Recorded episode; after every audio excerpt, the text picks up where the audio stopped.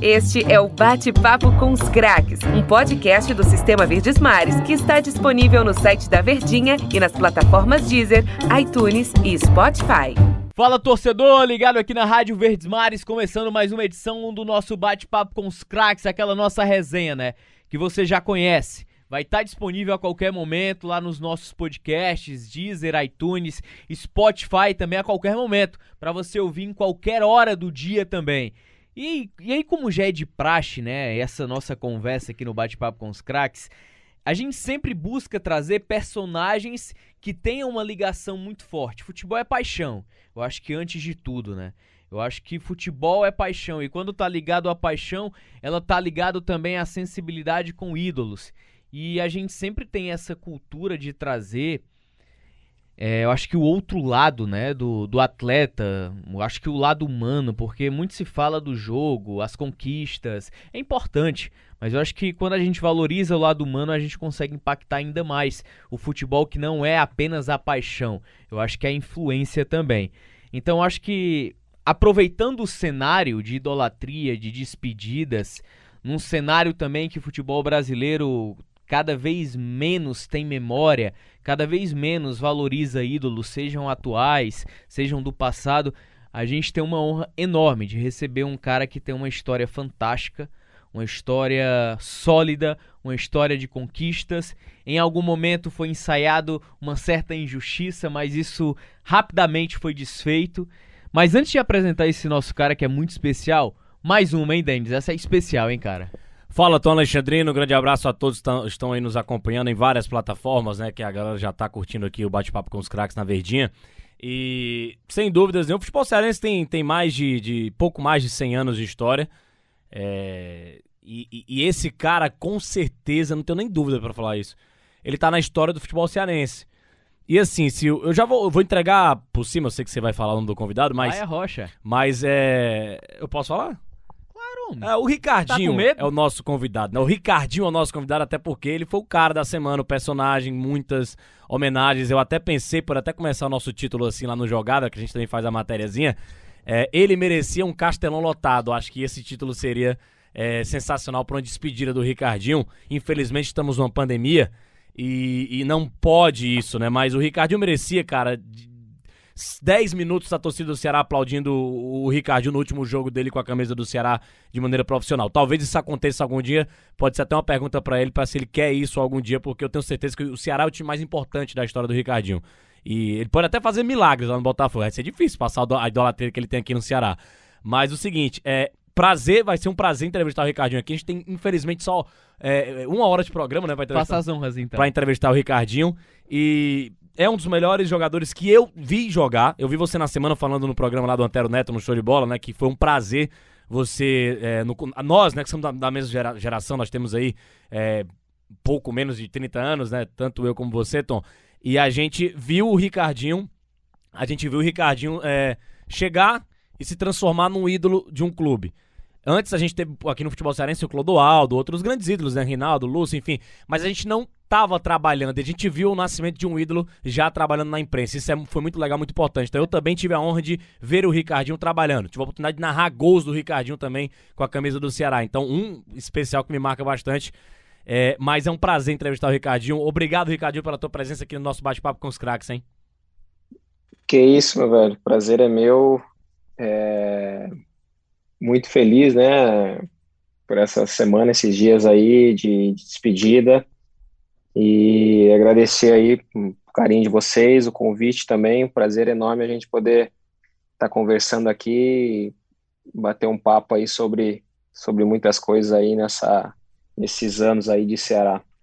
Ô Ricardinho, eu acho que, como é de praxe aqui, ó, o assunto mais mais atraente, eu acho que o torcedor tá esperando, claro, é dos anos de Ceará, de bastidores, de conquistas, eu acho que desse momento também. Mas eu queria voltar um pouquinho mais no tempo, cara. Eu queria falar mesmo sobre o ser humano Ricardinho, né? Porque a gente sabe que quando você escolhe a carreira de ser jogador, quando você opta por ser jogador de futebol, você tem, tem um universo de abdicações ao redor. Seja familiar, uhum. seja qual for os aspectos. E aí, como você é um, é um cara que surgiu ali um pouquinho depois da década de 2000 mesmo, profissionalmente falando pro futebol, eu acho que você é de Rosário do Sul. Do Sul. Exatamente, Isso. interior do Rio Grande do Sul. E a gente teve oportunidades Uhum. também de conversar com outros atletas que vieram do interior também, mais do Nordeste. Há pouco tempo Uhum. nós entrevistamos o Sandro Gaúcho, que passou aqui pelo Fortaleza, pelo Uhum. Ceará, foi artilheiro. Ele disse que foi contratado por uma ligação no orelhão. Ele recebeu a ligação no orelhão para ser, para poder ser contratado. Eu queria saber do Ricardo, Caramba. cara, essa tua trajetória de vida, carreira, tuas abdicações para ser o que você é, não apenas o atleta, Ricardinho, mas eu acho que o ser humano também, né? Não, é verdade, velho. E eu, eu falei isso na entrevista, né? Que realmente o que fica mais, né? É esse carinho, é esse dia a dia dentro do clube, relacionamento, é convivência, é, é crescer junto, né? Com os amigos, com os companheiros, sorrir, chorar junto, ajudar, ter mais contato com os funcionários, né? É isso que realmente eu acho que, que fica mais. É lógico que esse carinho todo vem através né, de conquistas, e mas não é o propósito de tudo, né? O propósito é, é algo que são, são princípios mais, mais eternos, né? Que eu falo. Mas, meu velho, é, eu vejo hoje que antes eu achava que era um sonho meu ser atleta de futebol, e hoje eu percebo que era um propósito de Deus para minha vida, né? É, com sete anos, comecei a, a ter esse, realmente esse desejo e pedia para Deus todas as noites para eu me tornar um atleta profissional de futebol.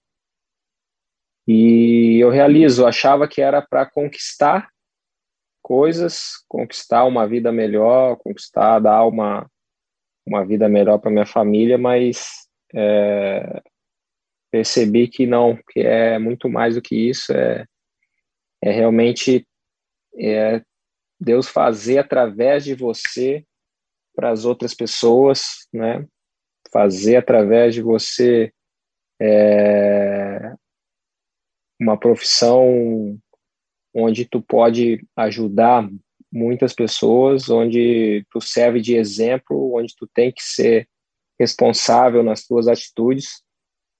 Então, eu vejo que realmente foi e é um propósito de Deus ter colocado na, nessa carreira e agradeço e procuro entregar todos os dias o meu melhor em forma de, de agradecimento a Deus, porque realmente sem, sem a bênção dele, sem a vontade dele, eu não, não teria me tornado um atleta de futebol, né? Eu vejo que foram tantos jogadores que passaram, que eu convivi, que tinham muito mais qualidade, muito mais potencial e, e não conseguiram seguir, né? Talvez por falta de persistência ou não sei. Mas agradeço a Deus, meu velho. Então, a caminhada e onde tu vai aprendendo, tu vai sabendo o porquê que as coisas acontecem na tua vida, tu vai vendo como Deus age perfeitamente, né? Para te levar e te trazer até onde Ele quer. Ô Ricardinho, você falou aí do, do início, né, propósito e tudo mais, é, é, claro que eu vou entrar no, no, no âmbito do futebol também, obviamente, mas uma pergunta após essa tua resposta. E aí você virou jogador, você passou por vários clubes e virou ídolo do Ceará e um dos grandes ídolos da história do, do, do, do clube do Ceará. Talvez até num time principal do Ceará, se a torcida for montar um time da história, o Ricardinho tá lá como meio como volante.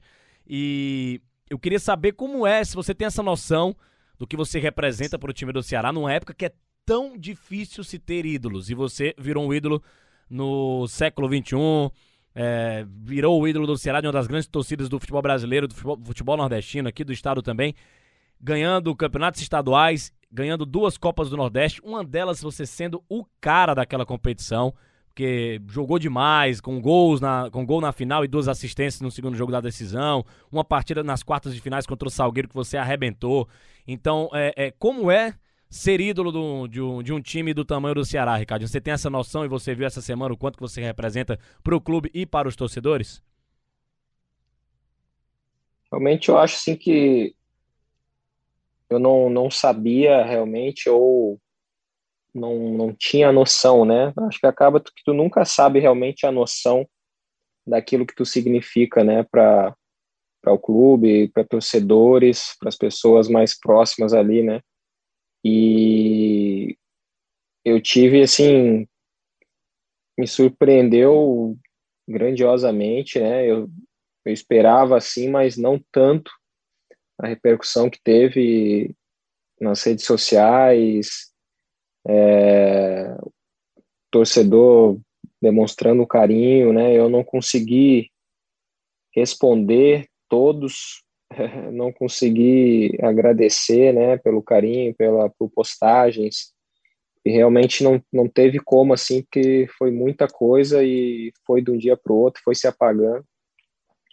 Mas tu tem tu tem situações, né, que tu acaba realmente percebendo é, que tu faz sentido para alguém, né, que tu é importante para alguém quando tu tem essa essa esse testemunho de alguém contar para ti, de algum alguém um torcedor demonstrar para ti esse carinho, né?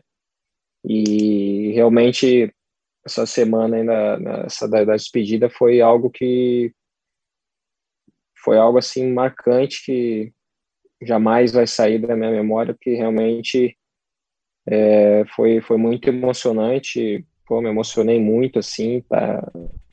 foi difícil até de falar lá, se despedir, mas é, foi bacana. Sentimento de, de gratidão, realmente, que sentimento, assim, que de dever cumprido, é, realmente algo de bom tu deixou é, dentro de um clube, dentro de uma cidade, dentro de um estado, né? É verdade. E, e, e tem uma situação, Ricardinho, acho que, que dessa tua passagem, é, essa tua passagem mesmo de consolidação no clube, no Ceará, como ídolo, com conquistas, tem uma passagem anterior e você já deu entrevista sobre isso, e essa entrevista aqui, ela não vai ser apenas mais uma entrevista, ela vai ficar catalogada para daqui 10 anos a gente ouvir com o maior prazer do mundo. Mas Ricardinho, eu queria que você falasse um pouquinho daquela sua primeira passagem e da avaliação curiosa que o Evandro Leitão teve em relação é, a você, né, como atleta. Verdade, foi em 2007, né? Eu vim emprestado do Irati com um contrato de três meses e, e já com a rescisão assinada também, né? É, não sabia muito do Ceará, o que me passaram é que realmente era um time de massa, que tinha muita torcida. E, e vim para cá, novo, né? 21 anos, se não me engano, e ia para todos os jogos, ficava no banco, mas na época era o Marcelo Vilar o treinador e ele não me colocava, né? Mas foi foi bacana realmente para perceber a grandeza do clube, né?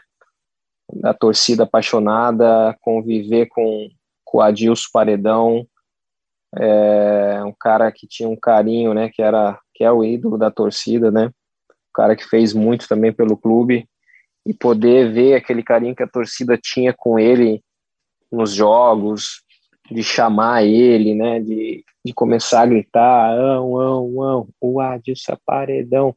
Aquilo ali realmente ficou na minha cabeça, ficou algo assim, pô, caramba. E foi quando eu conheci também o Michel, quando ele chegou em 2007, o Mazinho Lima, ali no Maracanã, é, Juninho Petrolina na época. Até tem uma história engraçada, o Juninho Petrolina a gente pegou um táxi, tava indo pro treino, alguma coisa assim, pai, e, e ele boleirão pra caramba. Do nada ele pergunta pro taxista, ô meu senhor, tu não acompanha a Globo Esporte, não? Aí o taxista, não acompanho.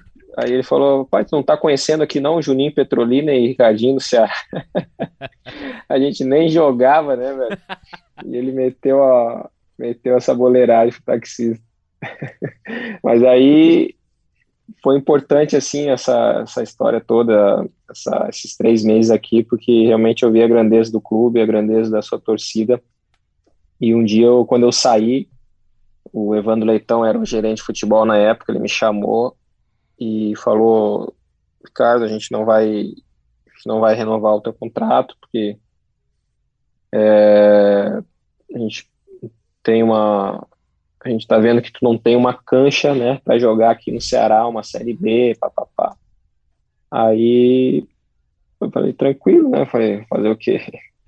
Aí voltei pro Irati, mas com aquela sensação assim de que, pô, um dia eu vou voltar aqui ainda de uma maneira diferente. Aquilo realmente foi forte assim no meu coração. E, e, e aconteceu. E bota diferente disso aí, Ricardinho. Rapaz, ô, ô, ô, ô, Ricardinho, quem foi que te ligou para que você retornasse pro Ceará lá, lá em 2013? Velho, 2013, o que realmente pesou, né, para eu vir pro, pro Ceará, eu tinha, tinha feito um campeonato brasileiro pelo, pela Ponte Preta, né, até quando o Gilson Kleiner teve por lá, eu fui titular, fiz três gols na competição. E no final do ano apareceu São Caetano, Havaí, Atlético Goianiense e Ceará, né? Aí na época era o Diego Serri, que estava montando o elenco do Ceará, junto com o Ricardinho, que era o treinador, né, meu xará. Mas o que realmente pesou foi a ligação do Ricardinho para mim, falando que queria contar comigo no clube, porque ele via muito das minhas características nele, né, na maneira como ele via o futebol e que ele queria um cara para organizar realmente, ter um cara na, na, na, bola parada. Então aquela ligação ali realmente foi que, que foi importantíssimo para mim optar e resolver, né, voltar para o Ceará. E foi quando eu apresentei novamente, dia 26 de dezembro de 2012. Hum. E, e, e, o, e o Evandro? Qual foi a reação do Evandro? Ele lembrava? O Evandro, até hoje, ele fala que não lembra que é resenha minha essa história, né? Mas é que também, pô, muita gente, né, passou ali por ele, né, meu velho? Futebol, é, ainda mais naquela época, eu acho que passava 40, 60 jogadores pelo clube. E ele, uma vez eu dei uma entrevista, falei isso, o pessoal deu risada e ele, e ele não lembra, né? Mas foi, foi, foi bacana, assim. Depois foi resenha, agradeço ele também, porque também me ajudou muito aqui dentro do clube e foi o cara que começou nessa essa mudança de patamar, é. foi o cara que começou a plantar lá atrás para que houvesse, né, essa transformação do clube, depois com a visão do Robson, com a liderança dele também, né, a maneira dele gerir também, o clube vai tenho certeza que tem muita, tem muita margem ainda para crescer. Rapaz, tem um episódio engraçado. Engraçado assim, né? Eu acho que de coincidências da carreira do Ricardinho. E ele vai se lembrar disso. Claro que, como profissional, você acaba preservando, né? O companheiro e tudo mais. Mas o Deola tem duas histórias interessantes na vida do Ricardinho, né? Em 2015, uhum. naquela final, e quando ele jogava na Ponte Preta também nessa Série A de 2012, jogo difícil contra o Palmeiras, Moisés Lucarelli, e aí a falta cobrada pelo Ricardinho, quase que no meio, né? Aí o Deola bota a bola pra dentro do gol. E aí em 2015 também ele teve algo semelhante que o Deola aceitou a finalização do Ricardinho. Mas Denis, você tinha uma perguntinha engatilhada, né? É, uma pergunta em relação a o Ricardinho, ele ele foi meia volante, né? Acho que é um terceiro cara do meu campo, né? O cara que dominava o, o meio, mais ou menos. Foi o cara que se adaptou é. inteligentemente, é. cara. Essa foi a, talvez a melhor época do Ricardinho ali, quando jogava mais ou menos assim com o Sérgio Soares e muito mesmo de volante ali com o Anderson Moreira. É, onde é que você mais gosta de jogar ou, ou, gostou? Na verdade, gosta, né? Porque ainda é jogador, mas gostava também antigamente. A sua carreira de uma maneira geral, Ricardinho. O Ricardinho é meio ou o Ricardinho é volante? O velho, é, são realmente assim situações que tu não pode se prender, né? Não, eu sou meia, eu sou volante ou eu sou atacante. Eu iniciei, jogava de no futsal, jogava de ala, jogava de fixo, e onde realmente eu jogava de frente, organizando as jogadas, achando passes, né? Futsal me ajudou muito nisso. E na época que eu iniciei, eu era ponta esquerda, pedalava fácil antigamente. Aí o treinador, na época o PC, o TEDA lá da minha cidade, falou, cara, vem cá, vou, vou abrir mais o campo aqui para ti, para ter mais espaço aqui, vem jogar na meia. ele, ele também foi jogador, jogou na, na meiuca. Então, realmente, a partir dali comecei a jogar mais de meia, né? Usar melhor a finalização de fora da área, para poder também dar assistência para os atacantes. E eu tive grandes momentos assim também como meia, é, mas eu vejo ali como um, um segundo volante podendo servir muito mais o time, assim, né? Realmente organizando, iniciando as jogadas, achando os passes para facilitar, né, pro, pro meia. Na verdade, era um terceiro homem antes, né? Que daí depois acabou mudando um pouco a parte tática e voltaram os três atacantes e um meia por trás. Eu me vejo sempre jogando um pouco mais atrás desse meia, né? Camisa 8, no caso, realmente, né? Rapaz, a conversa é boa, viu? Vou pedir licença aqui o Ricardinho para fazer logo o rápido intervalo aqui. Nosso primeiro bloco do bate-papo com os craques para você torcedor. Como é de costume, aquele papinho, aquela mensagem, segue o fluxo aí da entrevista com o Ricardinho nos nossos podcasts. Este é o Bate-Papo com os Craques, um podcast do Sistema Verdes Mares que está disponível no site da Verdinha e nas plataformas Deezer, iTunes e Spotify sobre uma dúvida do, do, do Denis, né? Ricardinho, você é meia ou é volante? E essa é uma curiosidade que eu tenho até em relação ao Ricardinho, porque são poucos atletas em campo que eles possuem a percepção de que tá na hora de mudar a posição. Ricardinho era um 10, de fato. Era um armador, camisa 10, que jogava ali na frente, jogava armando, principalmente na, naquela função de flutuar pelo meio, em alguns momentos fazer a composição como segundo atacante, talvez pisando na área. Eu queria saber, Ricardinho, em que momento, cara, você teve o estalo, a inteligência para perceber, não, agora eu vou ter que recuar mais e tenho também que aprimorar o fundamento da marcação, que em 2019 você foi um dos líderes de desarmes do Ceará, né, ao lado do Fabinho e também do Luiz Otávio. Eu queria saber em que momento tu teve esse estalo, cara. Velho, a, questão assim nem é tanto por ti, né? É mais a questão realmente da visão do treinador. É, o Gilson Kleina me utilizou assim quando ele chegou em 2013, né?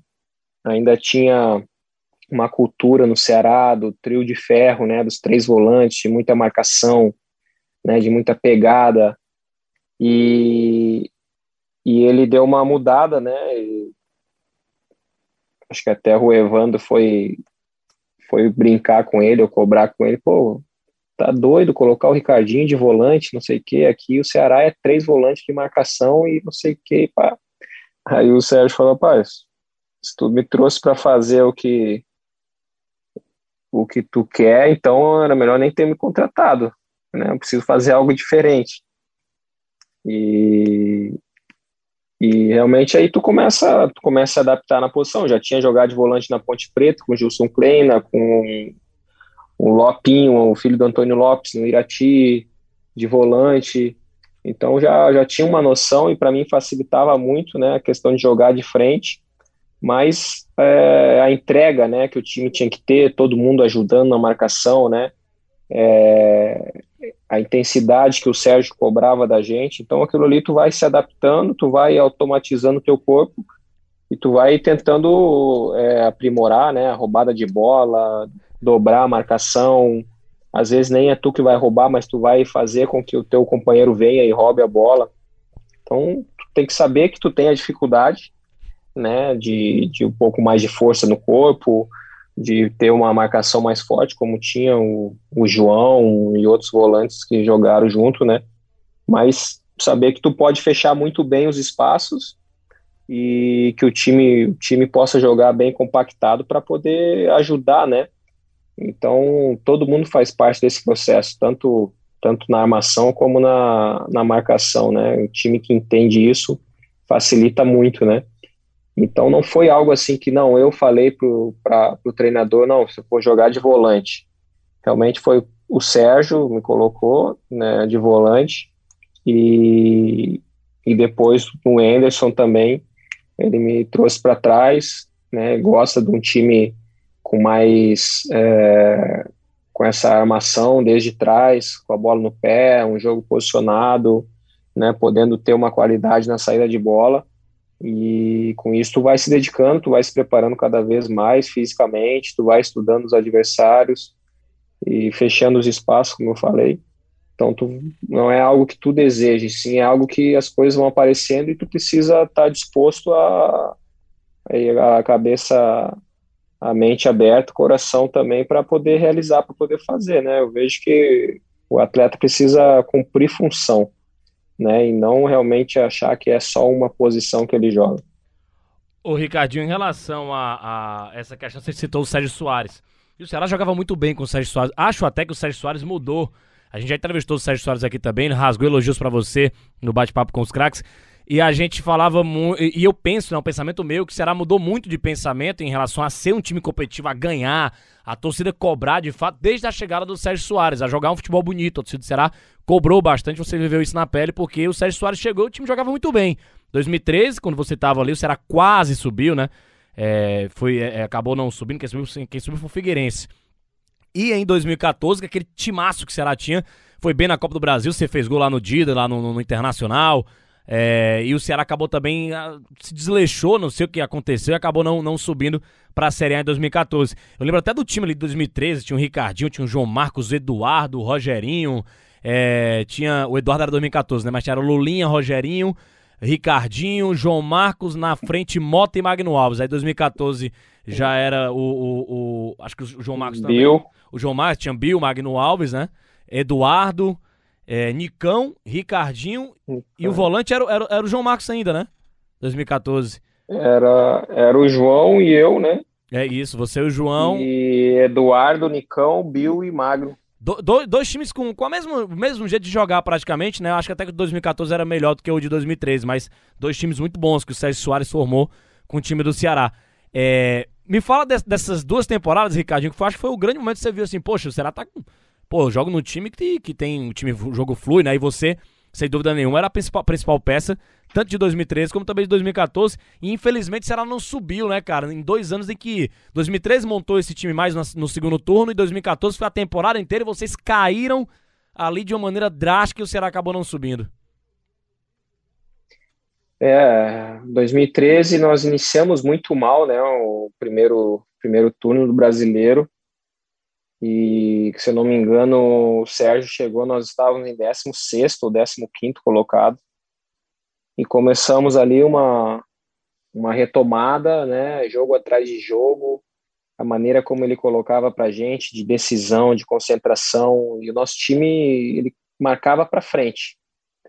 Eu lembro muito bem, a gente pressionava lá em cima os adversários, e realmente quando todo mundo entendeu isso, né, as coisas foram acontecendo, nosso time, pô, tu jogar ali por trás de Lulinha, Rogerinho, Magno Alves, Mota, os caras estão te dando opção toda hora, ainda tinha, né, saída do Eric, do Vicente, era era muita qualidade assim, realmente, tu tinha muita opção, né, de jogo, né? Então, é um time pessoal falava ah, muito ofensivo, né? Mas era um time que se entregava muito para marcar, para recuperar logo a bola, a posse de bola, porque queria estar com a bola, queria propor jogo, né? Intensidade realmente é algo que o que o Sérgio sempre colocou para nós, para o grupo dele, né? 2014 também, né? Jogando jogando com o Bill, jogando com o Eduardo, o Nicão, os caras altamente com qualidade, né? Tu podia jogar a bola neles que os caras não perdiam de jeito nenhum e fazia o time jogar. É, muito se falou daquele ano de 2014 que nós deixamos cair depois da desclassificação para o Botafogo na Copa do Brasil, né? Eu creio que eu creio que não foi, talvez é, faltou um pouco de peças para que pudesse substituir e manter o nível, né?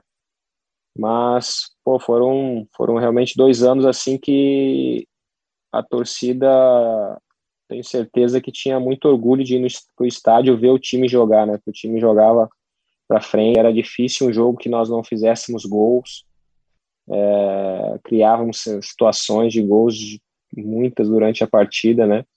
É realmente um time time eletrizante que ia para cima, se é, marcava, pressionava, criava. Então era um time que o torcedor gostava de ver também.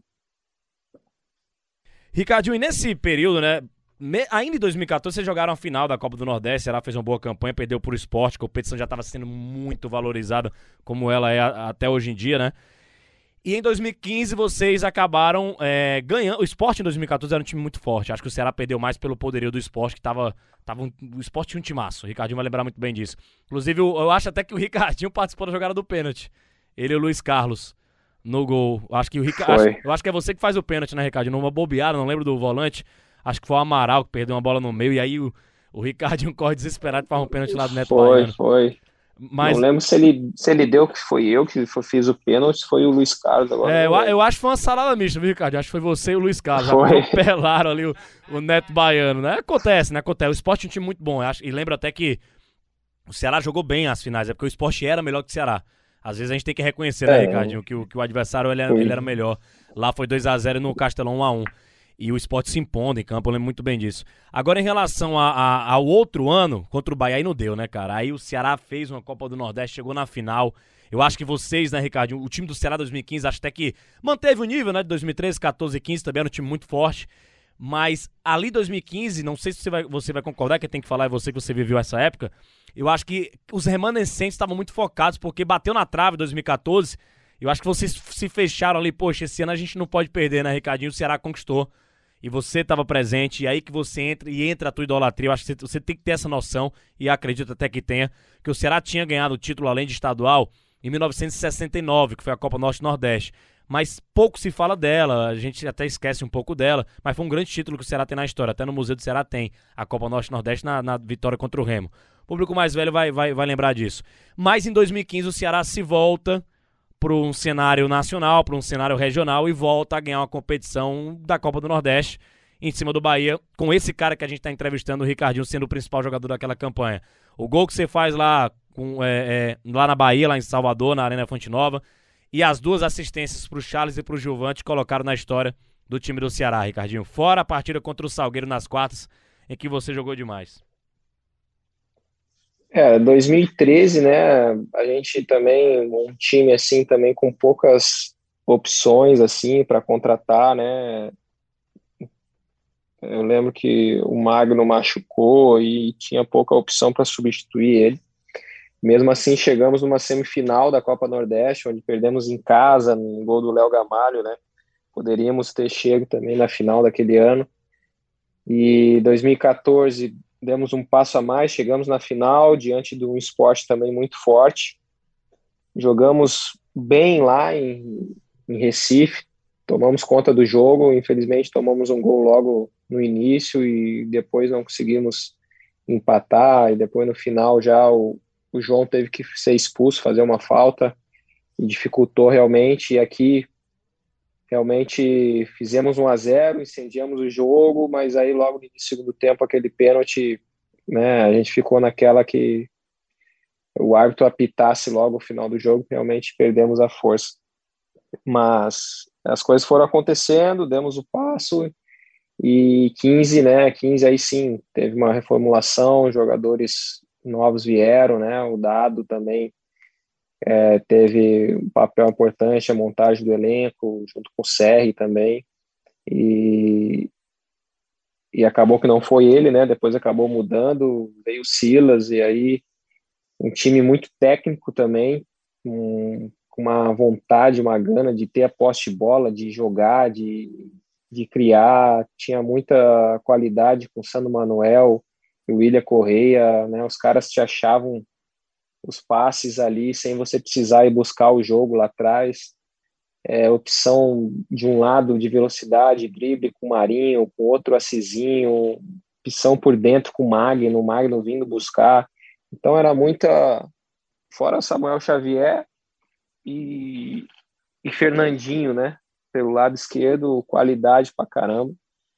É, na zaga a gente muito bem com, com o Charles, o Gilvan, o Sandro, é, o Carlão, que teve oportunidade de jogar também, o Luiz Carlos também fechando o gol.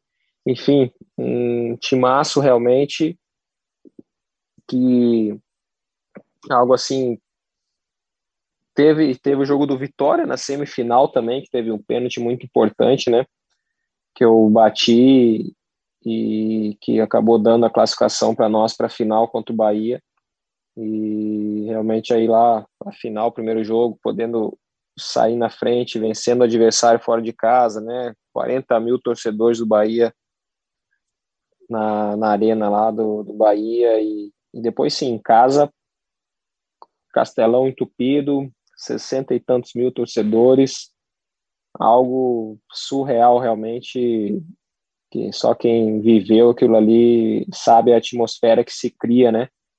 É, acho que acaba sendo é uma pena que esse de 2020 não teve torcedor, né?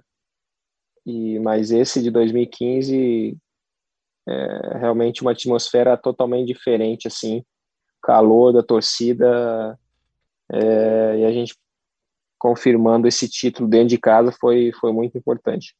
E Ricardinho, você ganhou também 2020, né? É cena marcante lá, você levantando a taça junto com o Luiz Otávio. Eu queria que você fizesse uma comparação 2015-2020, o que foi legal, né? Claro que esse ano é muito atípico, né? Pandemia e tal. Mas em relação a competições e o tamanho dessa, dessa competição, o Ceará ter conquistado, em relação ao orgulho do torcedor do Ceará poder bater no peito e falar que é o melhor time do Nordeste? É, é nisso que eu falei, né? A questão do torcedor presente, né?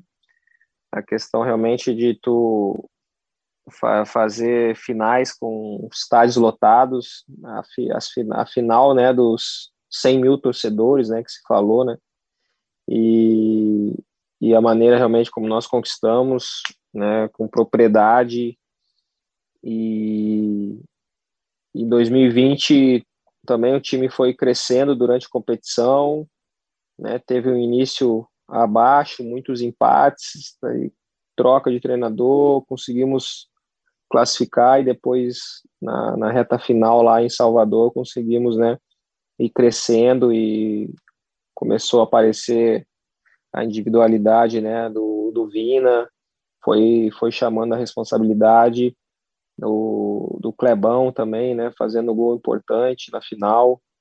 Então, muito feliz mesmo também de poder fazer parte desses dois grandes títulos do Ceará. E uma pena, como eu falei, que não, em 2020 não teve torcedor, mas o Ceará se mostrou é, é, competente e realmente é a maneira como vem crescendo né, dentro de um cenário brasileiro. E internacional agora esse ano, né, podendo disputar uma sul-americana com margem aí para crescer ainda muito mais. Ô Ricardinho, a gente estava falando sobre 2015, né? A maneira como o Ceará conquistou o título da Copa do Nordeste, equipe técnica que foi formada, que se encaixou muito bem, mesmo que o início de trabalho, até de comando técnico, não tenha sido o mesmo. Mas teve uma diferença muito grande, cara, entre a Copa do Nordeste e também a, a Série B, né? Porque é o preço que se paga por você entrar na vitrine do futebol brasileiro. E o Ceará acabou perdendo os principais jogadores importantes, uma boa base, inclusive, é, daquela equipe que conquistou aquela Copa do Nordeste. É, o que é que foi fundamental, Ricardinho? Acho que o Ceará perdeu no momento em que o mercado já era muito difícil, né? Ao mesmo tempo que financeiramente o Ceará não tinha tanto poder de investimento.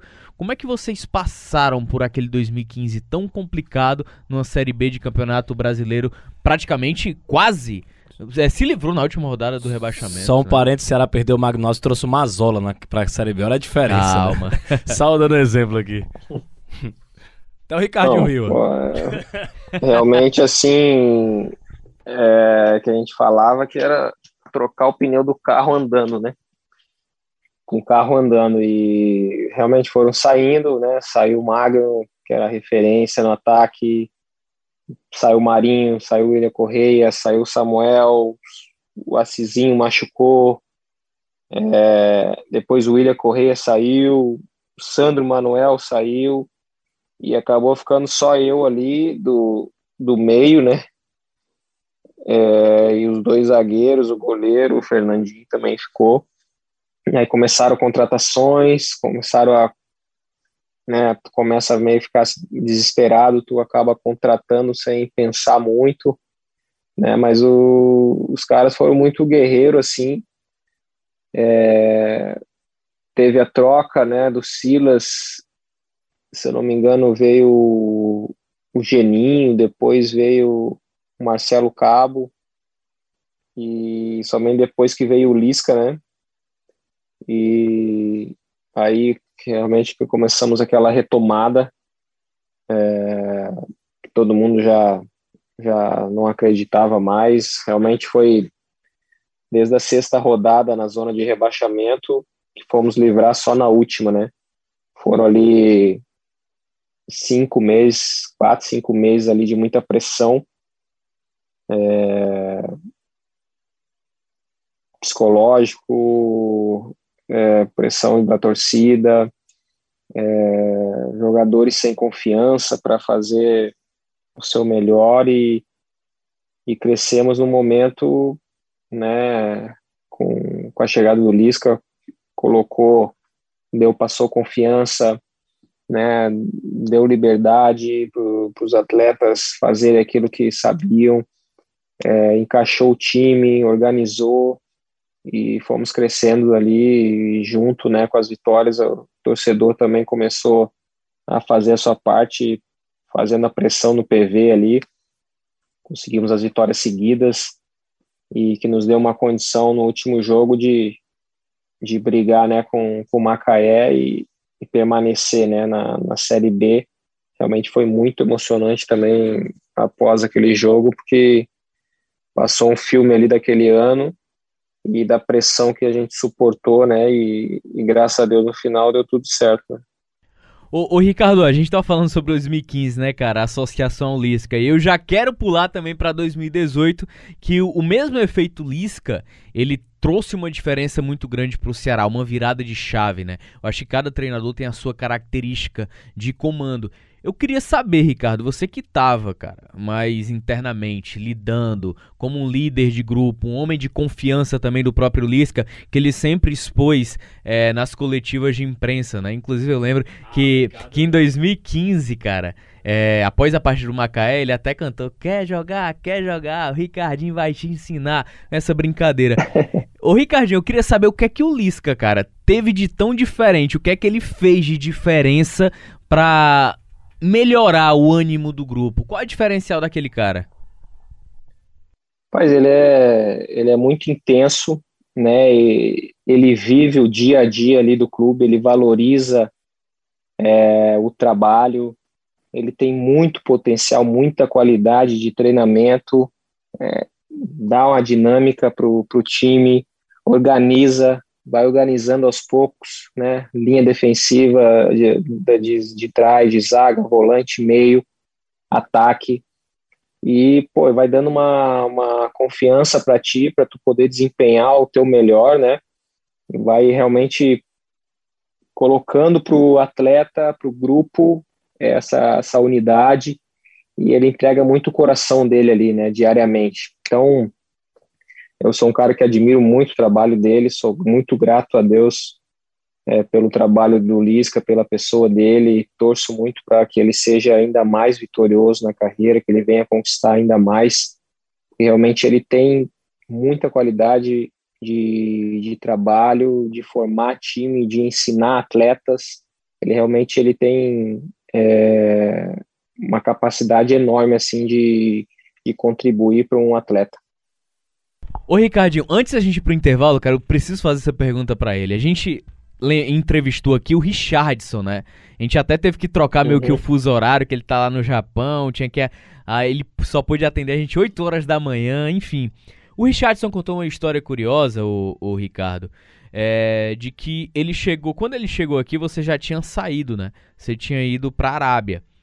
E aí, quando você uhum. retornou, ele não conhecia tão bem a tua história, ele até confessou aqui. E aí todo mundo falando maestro, maestro, A8, A8, e o Richardson R8, e o Richardson com aquilo na cabeça. Rapaz, esse cara veste A8, eu tô com A8. Rapaz, eu vou conversar com uhum. ele. Eu, vou, eu, acho, eu acho que eu vou entregar a camisa 8 pra ele. Eu cheguei nele, ele não quis, mas ele acabou aceitando. Como é que foi essa resenha da camisa 8? Não, verdade, meu velho. quando eu cheguei, né, em 2017, quando eu voltei, né, da Arábia, o Richa jogava com a 8 e, e ele foi muito muito humilde da parte dele, assim, né, é, reconhecer ou talvez é, imaginar ou pensar que talvez eu teria também uma vaidade de querer jogar com a 8, na verdade não tinha, né, mas ele, o que, o que fez dele um grande vitorioso, um ídolo também dentro do clube, é justamente essa simplicidade e humildade dele. E ele chegou em mim e falou, mas, pô, a oito é tua, né, tu que tem que usar ela, papapá. Eu falei que não, meu velho, pô, pode ficar com ela, tô chegando, vou, uso qualquer uma outra aí sem problema. E ele, não, tu vai usar oito e pronto, e papapá. Então foi, foi essa resenha. Rapaz, nossa conversa passa rápido. Eu queria umas duas horas de conversa com o Ricardinho, mas é porque ele não aceitava, não, porque o homem tá meio aperreado lá. A gente tem que fazer o nosso último intervalo aqui do bate-papo com os craques. Voltando na reta final do nosso bate-papo com os craques, recebendo aqui o maestro Ricardinho. Este é o Bate-Papo com os Craques, um podcast do Sistema Verdes Mares que está disponível no site da Verdinha e nas plataformas Deezer, iTunes e Spotify. Tinha muitos detalhes que eu queria perguntar ao Ricardinho, mas a gente abre esse último bloco aqui falando de que a gente sabe, a construção do ídolo, ele se molda por vários aspectos, identidade, conquistas e principalmente gerenciamento de crise, como ele lida com essa crise de forma mais direta. E tu já tinha uma perguntinha engatilhada, não era, Denis? É, é para perguntar pro Ricardinho em relação à idolatria dele, mas o Ricardinho chegou a ser criticado pelo torcedor do time do Ceará em alguns momentos. E eu lembro de um gol que ele fez contra o Internacional na Série A do Campeonato Brasileiro. Eu tava até transmitindo esse jogo aqui pra, pra Verdinha. E eu lembro que aquilo, aquilo de certa maneira me incomodou um pouco, né? Me incomodou um pouco, assim, porque o Ricardinho é ídolo e tal. Mas eu entendo o torcedor, né? O Ricardinho não, de fato não tava fazendo uma boa partida. É, ele até entrou na reta final por conta do, do, do, do Juninho Quixadá ter sido, se machucado. E depois daquele gol contra o Internacional, ele precisava daquele gol. Até falei isso na transmissão. Ele, ele jogou muito bem, deu aquele tapa lá na bola pro gol do Leandro Carvalho, lá na Arena da Baixada. Que golaço, inclusive. Que, que passe, Ricardinho. Pois me ensina isso aí, pelo amor de Deus. E o Ricardinho, o Ricardinho fez um gol contra o Internacional. E eu lembro que o Arthur, que é cria da base do Ceará, deve ter o Ricardinho como ídolo, né? Pegou o Ricardinho, puxou, ficava apontando pra torcida e pro Ricardinho, revoltado. O Leandro Carvalho também. É, e a, o Richardson também, batendo lá no, com, com a, pra torcida, a torcida respeitar um pouco o Ricardinho. E você, Ricardinho, saiu de perto daquele bolo ali, não quis saber disso, se afastou, comemorou o gol e foi jogar o seu jogo tranquilamente e se fez de doido, como a gente fala aqui no Ceará, né? Fingiu que nada tinha acontecido é da sua característica, você nunca quis bater de frente mesmo, e como é que você lidou? E lidou, diga-se de passagem, muito bem com as críticas, porque se você pega pilha, talvez você não, não, não, virasse mais o ídolo que você é hoje, talvez a galera ficasse com um pouco de raiva, mas foi sensacional na, naquela época, e até na transmissão falei, ele precisava desse gol, e o verdadeiro torcedor do Ceará te ama, Ricardinho, foi isso que, que eu falei na época, e eu acho que, que é o, o retrato verdadeiro, né, Ricardinho? Não, assim, é realmente 2018 foi um, um ano importantíssimo assim para diante dessas críticas, né, da situação que teve no PV, da torcida pedir para me tirar do jogo, né? Realmente assim foi algo que eu não estava preparado, porém eu falei isso na entrevista e, e agradeci, né, ao torcedor por, pelas críticas porque realmente foi um momento que eu, eu me esvaziei muito e pude crescer muito espiritualmente, né, com Deus. É, realmente eu soube a minha verdadeira identidade ali, né. Eu não era um Ricardinho atleta profissional de futebol, né.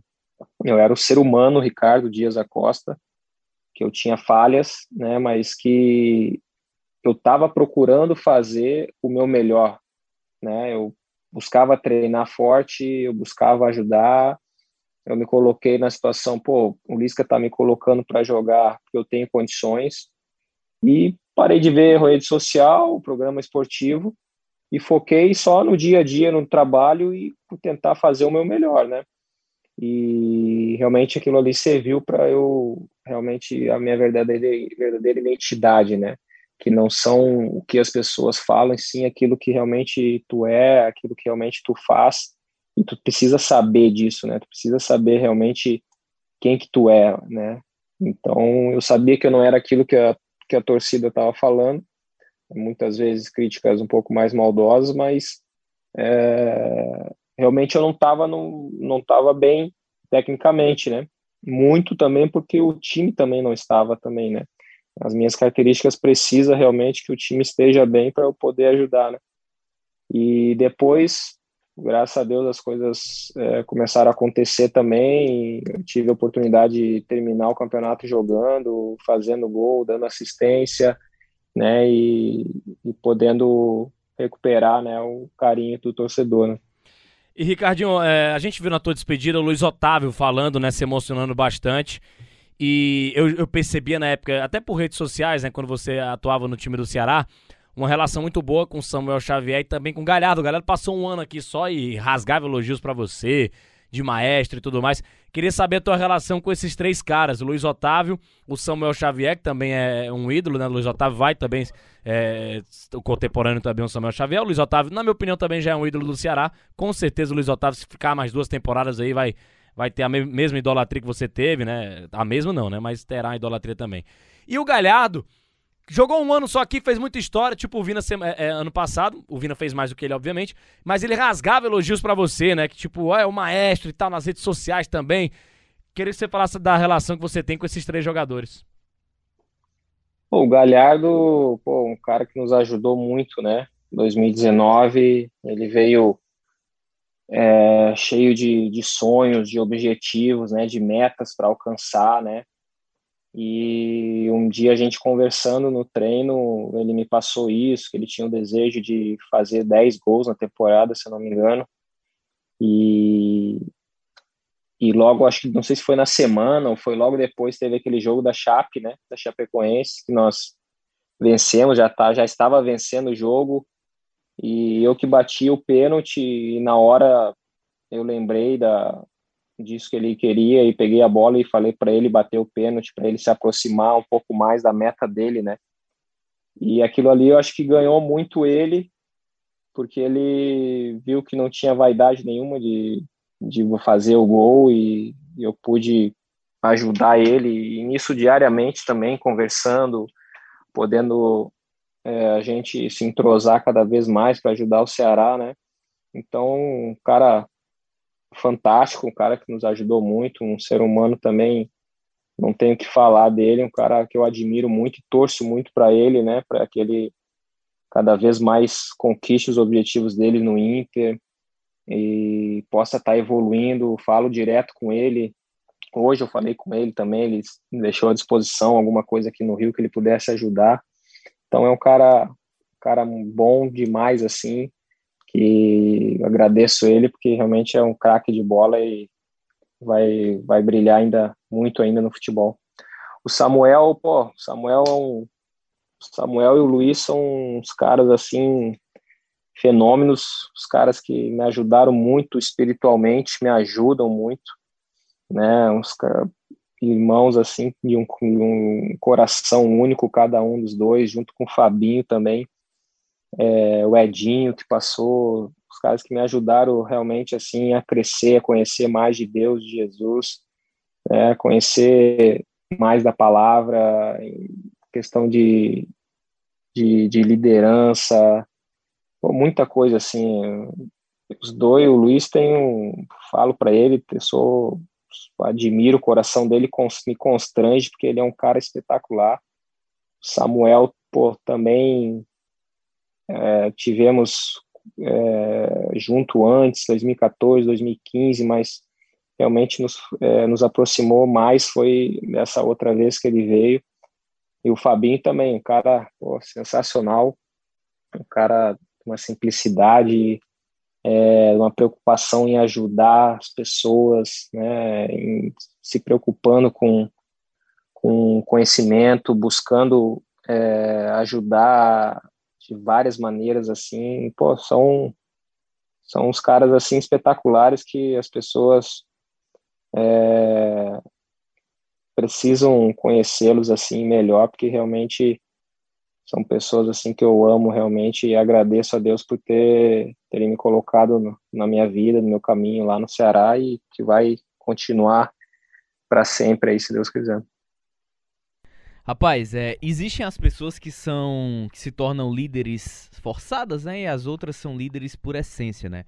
Eu acho que as que são líderes por essência, elas são livres de qualquer amarra, de qualquer vaidade, de qualquer ego.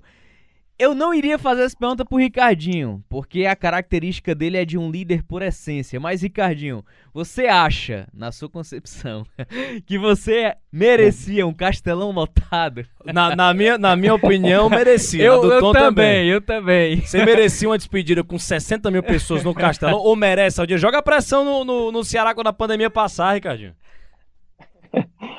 Pai, não sei se eu merecia, assim, falando, mas que seria muito gratificante, que seria espetacular, com certeza, né? É, tenho isso no meu coração de é, talvez ter um jogo desse e poder reunir grandes grandes ídolos que passaram pelo Ceará, que estão no Ceará, para fazer, quem sabe, um, um jogo festivo, né?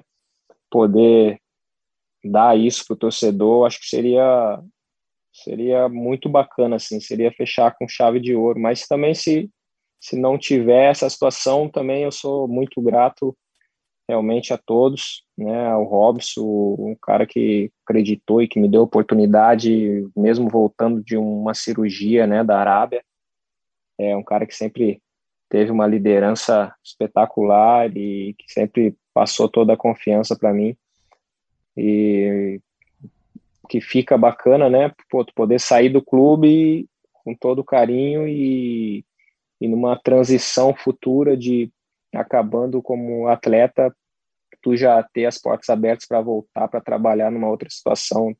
Isso aí realmente te passa né, uma, uma confiança e ao mesmo tempo uma responsabilidade de buscar novos conhecimentos para estar tá preparado. Mas ele, pô, é, gratidão realmente assim por, por essas pessoas. Ricardinho, tá na nossa reta final, mas eu queria te fazer uma última pergunta aqui. Você pretende voltar algum dia para o Ceará? Hoje o João Marcos trabalha na categoria de base e tal. O Ricardinho pensa em ser técnico de futebol, quer voltar por cima como dirigente, como olheiro, ou, ou como é, dirigente mesmo, fora da, das quatro linhas, ou como técnico algum dia. Você pretende voltar algum dia ao Ceará e também ao, ao estado e à capital. Se você vai fazer residência aqui, você vai morar aqui e tal.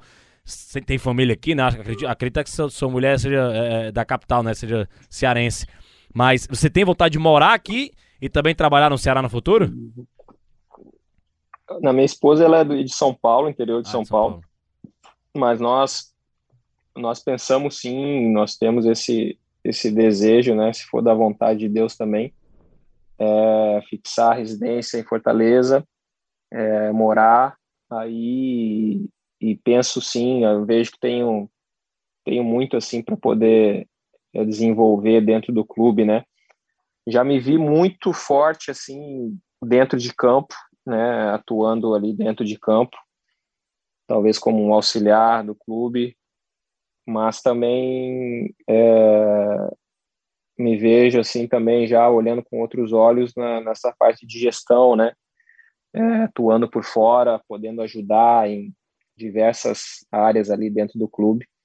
Mas vou, enquanto isso vou me preparar, né? Já comecei a fazer um curso da, da AFA da Argentina de treinador online e vou buscar também sobre gestão e, e depois mais para frente tenho certeza que, que Deus vai direcionar qual é o, o caminho a seguir.